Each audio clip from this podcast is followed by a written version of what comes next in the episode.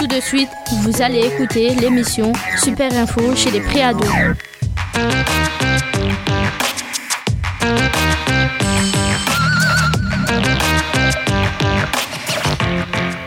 Eh bien bonjour à tous et bienvenue sur l'antenne d'RTVFM. Ravi de vous retrouver dans cette émission, l'émission Super Info chez les préados. Et à nos côtés pour cette émission, donc les 11-13 ans euh, du Centre social et citoyen euh, Lou Tricadou. Et nous avons euh, tout d'abord à nos côtés Aymen, bonjour. Bonjour. Nous avons aussi Sarah, bonjour. Bonjour. Et enfin Shainez, bonjour. Bonjour. Alors on va parler un petit peu avec vous de différents sujets, notamment on parlera de quelles sont les frégates et les missiles de croisière navale, on parlera aussi de la tablette, est-ce qu'elle euh, aide à mieux apprendre, et aussi un troisième sujet, ben, on parlera musique, notamment avec euh, Alonso et euh, la diffusion de son titre J'avais besoin d'un père. Et notamment on va écouter maintenant donc Aymen. Aymen, est-ce que tu peux nous présenter justement le sujet? Dans la marine, euh, il existe plusieurs types de bateaux. Leurs noms issus de la marine à voile. La France possède plusieurs frégates appelées les frégates multimissions. Ces gros bateaux pèsent environ 6000 tonnes. Ils ont trois missions possibles. Les attaques contre d'autres bateaux ou contre des cibles à terre. Les attaques aériennes. Les attaques anti-sous-marines servent à combattre euh, les sous-marins. Parmi les armements des frégates, on trouve des missiles, sortes de fusées euh, transportant une arme souvent, une bombe d'un point à un autre de croisière navale. Ils portent ce nom parce qu'ils sont tirés depuis un bateau et qu'ils ont une vitesse constante, une vitesse de croisière. Un missile de ce genre pèse environ une tonne et demie. Il ressemble à une grosse torpille engin sous-marin chargé d'explosifs et il est équipé de deux petites ailes de croisière sont faits pour voler très bas sans se faire répéter par les radars ennemis. Contrairement aux missiles basiliques lire numéro 6363, ils ne sortent pas de l'atmosphère. Ils sont programmés, ont enregistré le trajet qu'ils doivent suivre avant d'être lancés. Ils sont ensuite capables de parcourir 1000 km et de toucher une cible très précisément. Et alors justement, euh, Aymen, est-ce que tu en as appris un peu plus sur les missiles de croisière navale? Absolument, parce que je savais rien sur ça. Et tu as appris surtout aussi sur la, la distance, notamment euh, qui parcourt. Oui, Et alors on comprend peut-être un petit peu mieux aussi ce qui se passe malheureusement dans certains pays avec donc des missiles qui parcourent des centaines de kilomètres, voire des milliers de kilomètres. oui. Alors Aymen, merci pour, pour ce sujet très intéressant. On va maintenant continuer avec Sarah et Sarah qui va nous parler de la tablette. Alors la tablette, vous êtes né presque avec, j'ai envie de dire. Euh, Est-ce que pour vous, elle vous aide à mieux apprendre? En tout cas, on va savoir un petit peu plus. L'enfant trop connecté et de plus en plus tôt subit déjà des effets négatifs des écrans à la maison. Selon Karine Movilly, co-auteur du livre Le désastre de l'école numérique, plus il passe de temps devant un écran, moins il en passe à jouer dehors. Cela entraîne des problèmes de vue. La lumière bleue de l'écran retarde aussi le sommeil car le cerveau la confond avec celle du jour. Enfin, même si ce n'est pas encore prouvé, les ondes sont peut-être dangereuses pour la santé. Et alors euh, Sarah, est-ce que pour toi, tu en savais un petit peu plus? Est-ce que- toi, la tablette t'aide à mieux apprendre? Non, Non. Et euh, est-ce que pour toi, tu, connaissais aussi la lumière bleue? Non. Oh, Tu ne sais pas non plus. Alors moi je vais poser un petit peu la question aussi à tes collègues qui sont autour de toi, Aymen ou encore euh, Shainez, est-ce que vous utilisez déjà aussi une tablette? Est-ce que ça vous aide dans la vie de tous les jours ou à apprendre des choses? Non, Non. Vous n'utilisez pas de tablette du tout? Non. Si, moi j'en utilise, mais euh, que pour faire les devoirs. Alors du coup tu l'utilises pour euh, mieux apprendre puisque tu fais des devoirs. Oui. Oh, donc tu l'utilises quand même à l'école, euh, chez toi? À l'école et chez moi. À l'école et chez toi essentiellement, ok. Alors justement, on va rester un petit peu avec toi, Shainez, parce que tu vas nous parler musique, euh, notamment, et nous faire euh, nous parler d'Alonso. Et on écoutera d'ailleurs un, un titre juste après, il me semble. Alonso, Kassim J, de son vrai nom, est né le 25 juillet 1982 à Marseille. Issu des quartiers nord de Marseille et plus précisément du plan d'Ao. C'est à 12 ans qu'Alonso se lance dans le rap en rejoignant Kids Doc Black, fondé par Vincent Zo et sa soprano. C'est cependant au sein des légendaires psychiatres de la rime qu'il se fait connaître en publiant quatre albums avec le groupe. En 2004, il fonde son propre label TSE et sort sa première mixtape en collaboration avec Street Skill, le label de son partenaire de rime soprano. Depuis 2010, Alonso se retrouve aux côtés des plus grands de la fouine en 2011, à Black M en 2014, en passant par Booba et Caris. Il a aussi fait ses preuves avec Gradure, Youssafa ou encore Joule. Alonso a montré qu'il était bien là pour rester avec une productivité sans faille, tant en quantité qu'en qualité. Et on va donc maintenant écouter euh, euh, je crois un titre de musique. Mais quel est-il ce titre de musique? Et maintenant, nous allons écouter le dernier titre d'Alonso, J'avais besoin d'un papa.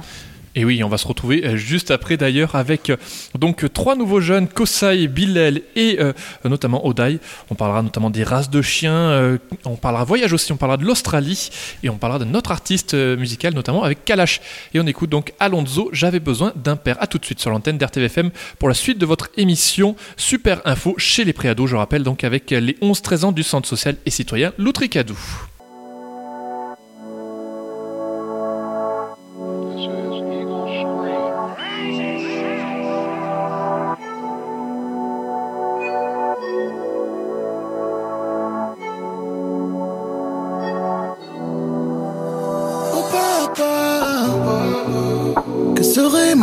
Si t'étais avec maman. De toi, je m'en rappelle à peine. Oh papa, t'étais pas là et pourtant j'en ai pas souffert. Dans le noir, j'ai appris à y voir clair. Plus tard, j'ai réalisé que j'avais besoin d'autorité. Qu'il manquait un homme à la maison pour les leçons, punition, un modèle à copier. Dur de pas se faire inciter, mauvais chemin on a dû emprunter. Plus de risques, plus de vices, trop d'injustice, on part pas à égalité. Et j'avais besoin d'un père, j'avais besoin d'un père. Mais j'en savais air, je te jure j'en savais air. Pourquoi je ressens un manque de quelqu'un que je connais pas? C'est peut-être liens du sang, mais ça on le saura pas. J'avais besoin d'un bonhomme pour enfin devenir un bonhomme. Pas penser à avoir un magnum. J'aurais voulu qu'on joue au ballon comme certains poteaux le faisaient, tout ça c'est loin. Attiré par Chétan le malin, les sans-pères finissent sur le terrain. Mais c'est pas ta faute. Plus tard j'ai réalisé que j'avais besoin d'autorité. Qu'il manquait un homme à la maison pour les leçons, punition, un modèle à copier. Dur de pas se faire inciter, mauvais chemin on a dû emprunter. Plus de risques, plus de vices, trop d'injustice, on part pas à égalité. Et j'avais besoin d'un père, j'avais besoin d'un père. Et j'en savais air, je te jure, j'en savais air. Pourquoi je ressens un manque de quelqu'un que je connais pas? C'est peut-être bien du sang, mais ça on le saura pas. Et j'avais besoin d'un père, j'avais besoin d'un père savais, eh. je te jure, j'en savais. Eh. Pourquoi je ressens un manque de quelqu'un que je connais pas? C'est peut-être les liens du sang, mais ça on le saura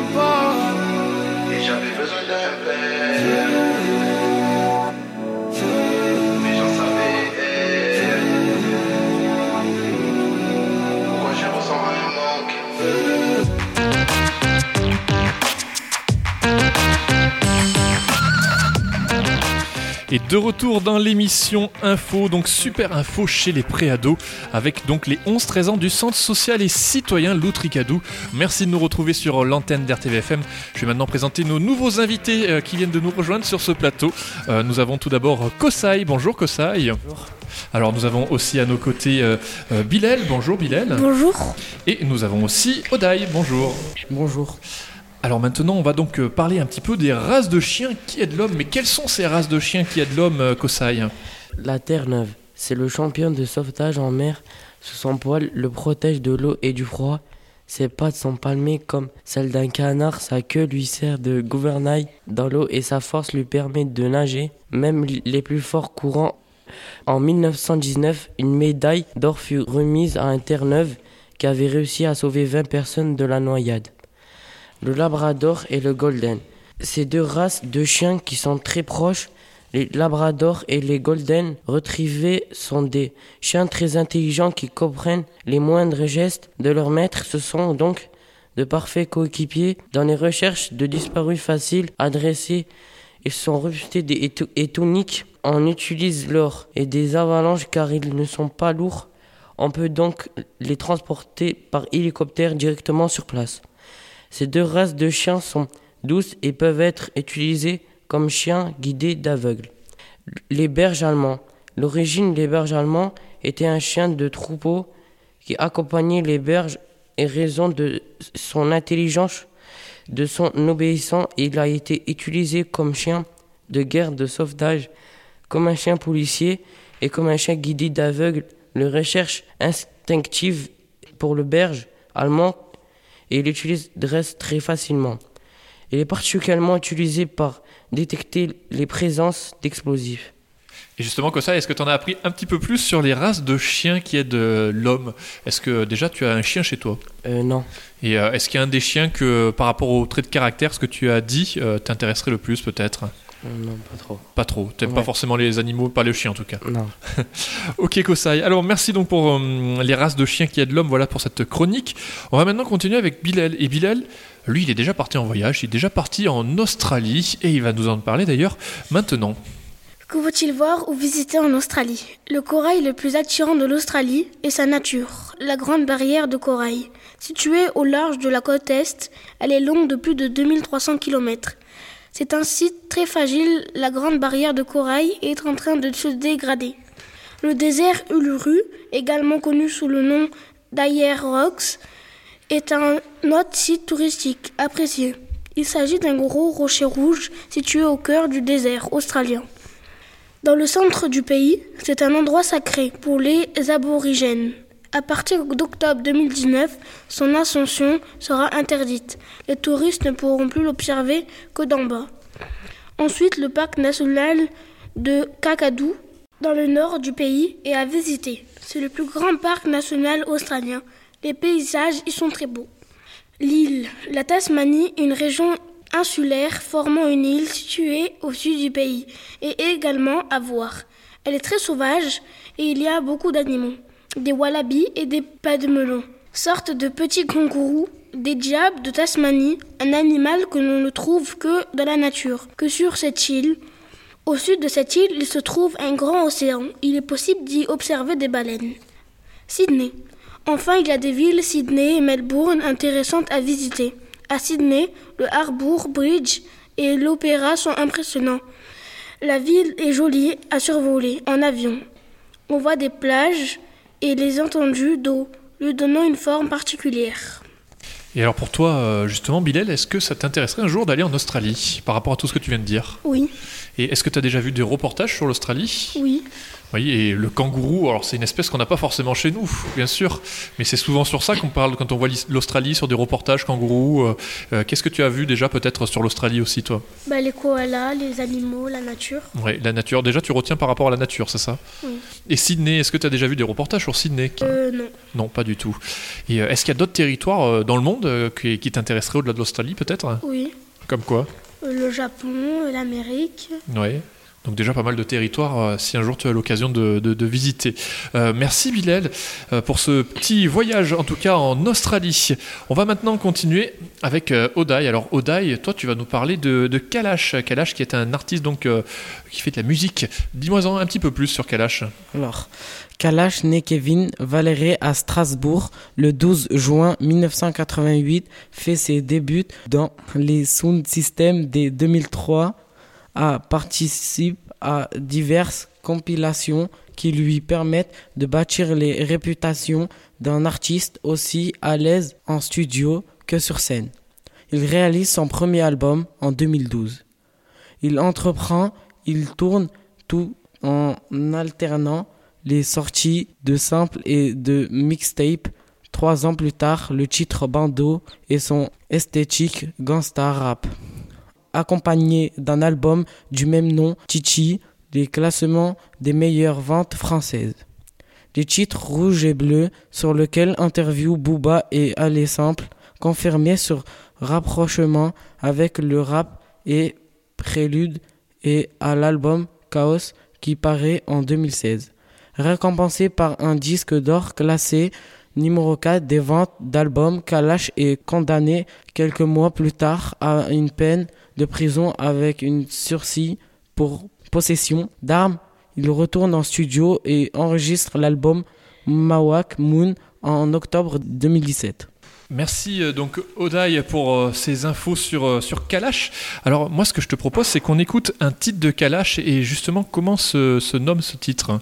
Et maintenant nous allons écouter le dernier titre de Kalash, Tambo. Et on se retrouve juste après, donc donc c'est le titre Tombola.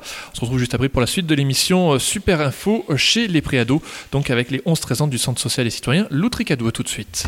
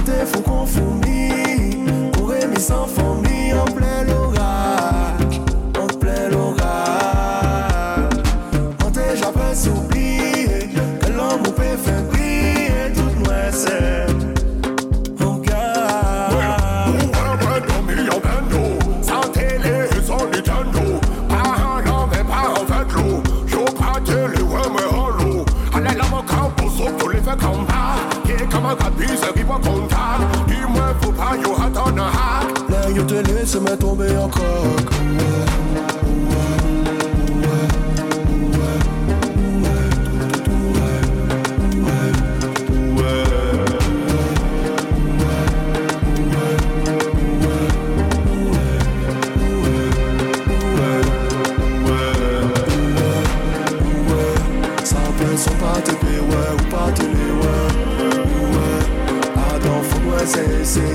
Say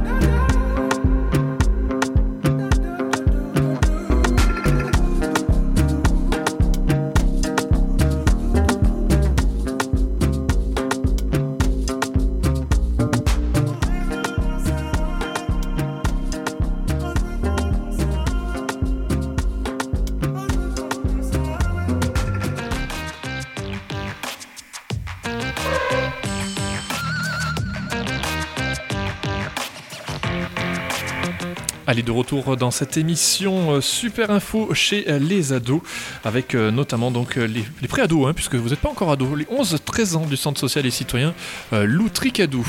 Et nous allons maintenant prendre la direction du Ghana et en parler environnement avec Yousra. Yousra, parle-nous un petit peu du Ghana.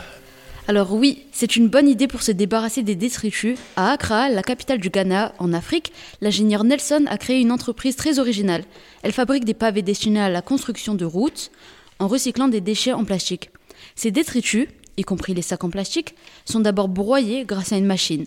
Ils sont ensuite légèrement fondus, la pâte obtenue est mélangée à du sable, et le tout est placé dans des moules et cuit dans un énorme four. Les pavés ainsi fabriqués coûtent moins cher que les pavés normaux et ils sont plus solides. Selon Nelson, son entreprise est capable d'en produire 200 par jour avec 200 tonnes de déchets. Et est-ce que toi tu trouves que c'est une bonne initiative? Oui, car euh, on utilise les déchets pour euh, fabriquer d'autres choses, là notamment des routes, Mm. donc je pense que c'est même une très bonne idée. Eh bien, en tout cas, super. Merci pour cette info sur le, le Ghana. Est-ce que tu connaissais un petit peu ce territoire? Alors euh, non, j'avais déjà entendu parler du Ghana, mais euh, sans plus. sans plus.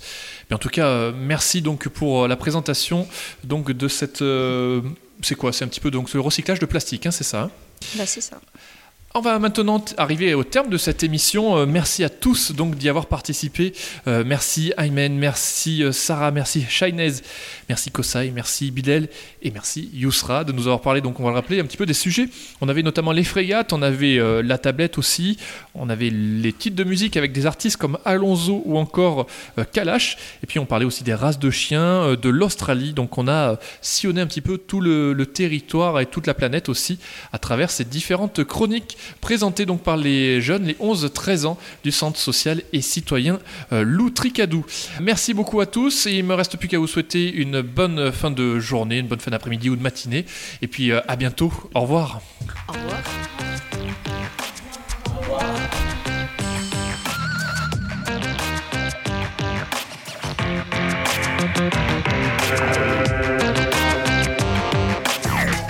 C'était l'émission Super Info chez les préados.